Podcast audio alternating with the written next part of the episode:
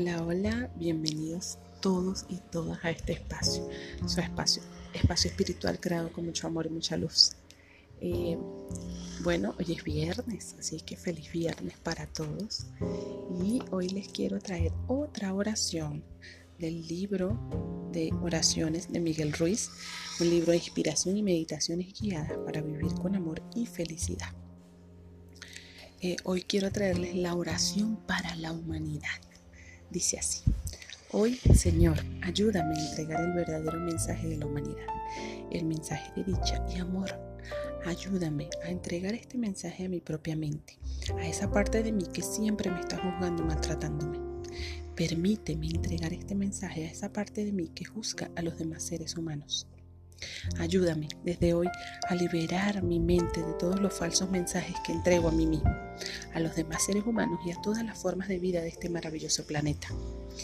Hoy, Señor, manifestaré tu amor en todas las palabras que pronuncie y en todas las acciones que emprenda a fin de que todo lo que haga se convierta en un ritual de amor por ti. Te amo tanto que puedo verte por doquier. No podrás permanecer oculto, porque mi amor te encontrará siempre.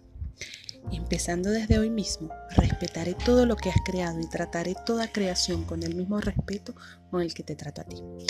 Te veré en los ojos de todos los seres humanos, detrás de sus máscaras, detrás de las imágenes que fingen ser.